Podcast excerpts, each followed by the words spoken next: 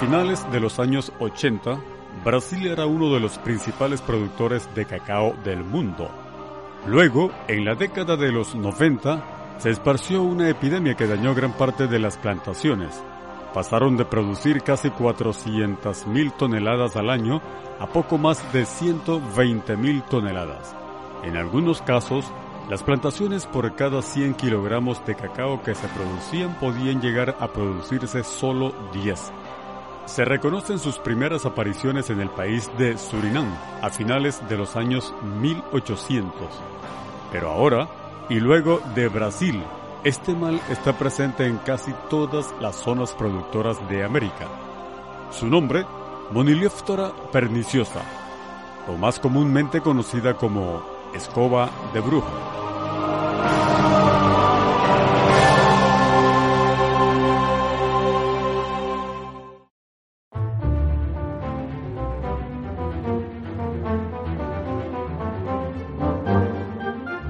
La Fundación para el Desarrollo de la Calidad Integral del Cacao presenta los micros Mundo Cacaotero.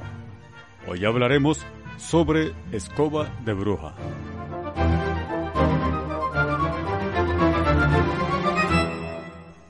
La escoba de bruja o Monilioptora perniciosa es un hongo que penetra en la planta a través de heridas o espacios pequeños en la planta. Ya que no existe una solución o tratamiento efectivo contra el hongo, los productores deben dedicarse al manejo adecuado cuando se presenta el problema en su zona.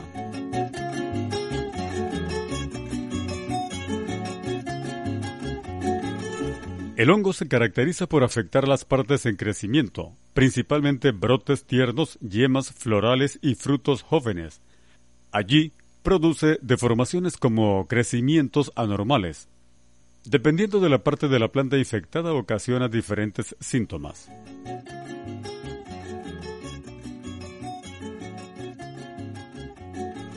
Producción de escobas. Las hojas se tornan suaves y muy angostas. Toman un color diferente al típico de la planta. Es posible que la planta produzca más brotes y chupones que lo normal. Las escobas duran poco tiempo, tornándose de color marrón.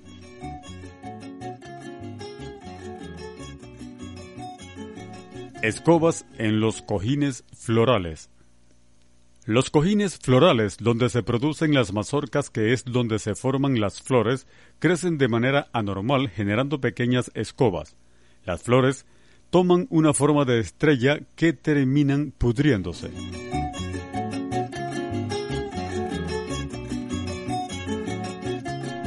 Escobas en el fruto. La cantidad de mazorcas en la planta disminuye por los daños en las flores. En frutos de dos a tres meses de edad ocurre engrosamiento y deformación. Toman una forma parecida a las fresas. Son duros, asumen color negro. Las semillas se pegan a la cáscara y se ponen duras, pudriéndose dentro de la mazorca.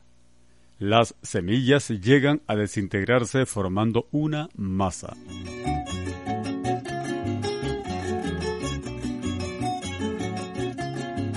Factores de desarrollo de las escobas.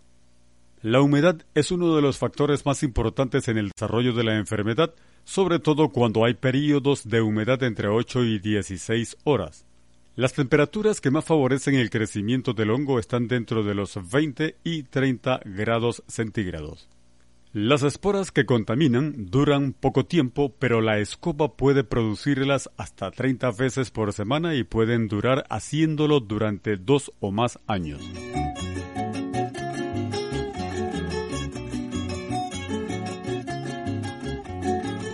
El intento de control por medios químicos no ha sido efectivo. Se pueden proteger frutos con fungicidas en los tres primeros meses de edad, pero los costos son muy altos. Para el control genético existen varios tipos de plantas que han demostrado ser resistentes a la enfermedad. Sin embargo, típicamente estas plantas son susceptibles a otras enfermedades, además, sus propiedades en aromas y sabores tienden a ser pobres comparados con otras genéticas, por lo que la posibilidad de desarrollar ventajas ante otras plantaciones de cacao finos de aroma es muy difícil. Para el control biológico se han hecho experimentos con tricoderma. Sin embargo, Aunque es una buena práctica, no hay seguridad de que se logren los niveles de eficiencia para controlar la epidemia en la plantación.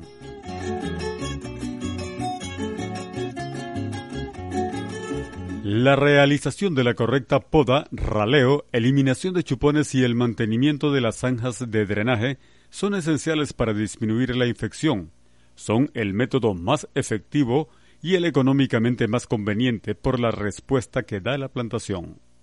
Cuando hay escobas no activas, se deben cortar entre 15 a 20 centímetros alrededor del punto de infección el tejido sobre los cojines florales debe ser removido cuidadosamente y lo más cercano posible a la corteza. Las mazorcas deben ser removidas frecuentemente. Ya que no existe una solución o tratamiento efectivo contra el hongo, los productores deben dedicarse al manejo adecuado cuando se presenta el problema en su zona.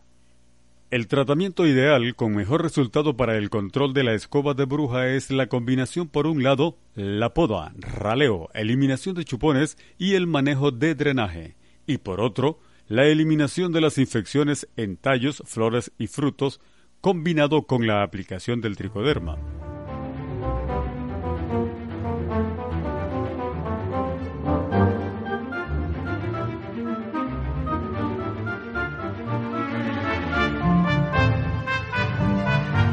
Les narró en nombre de la Fundación para el Desarrollo de la Calidad Integral del Cacao, Román Martínez, recordándoles, el que mejor puede reivindicar al productor ante cualquiera es el mismo productor, y lo hace desde la calidad de su conocimiento y la honestidad en su actuación.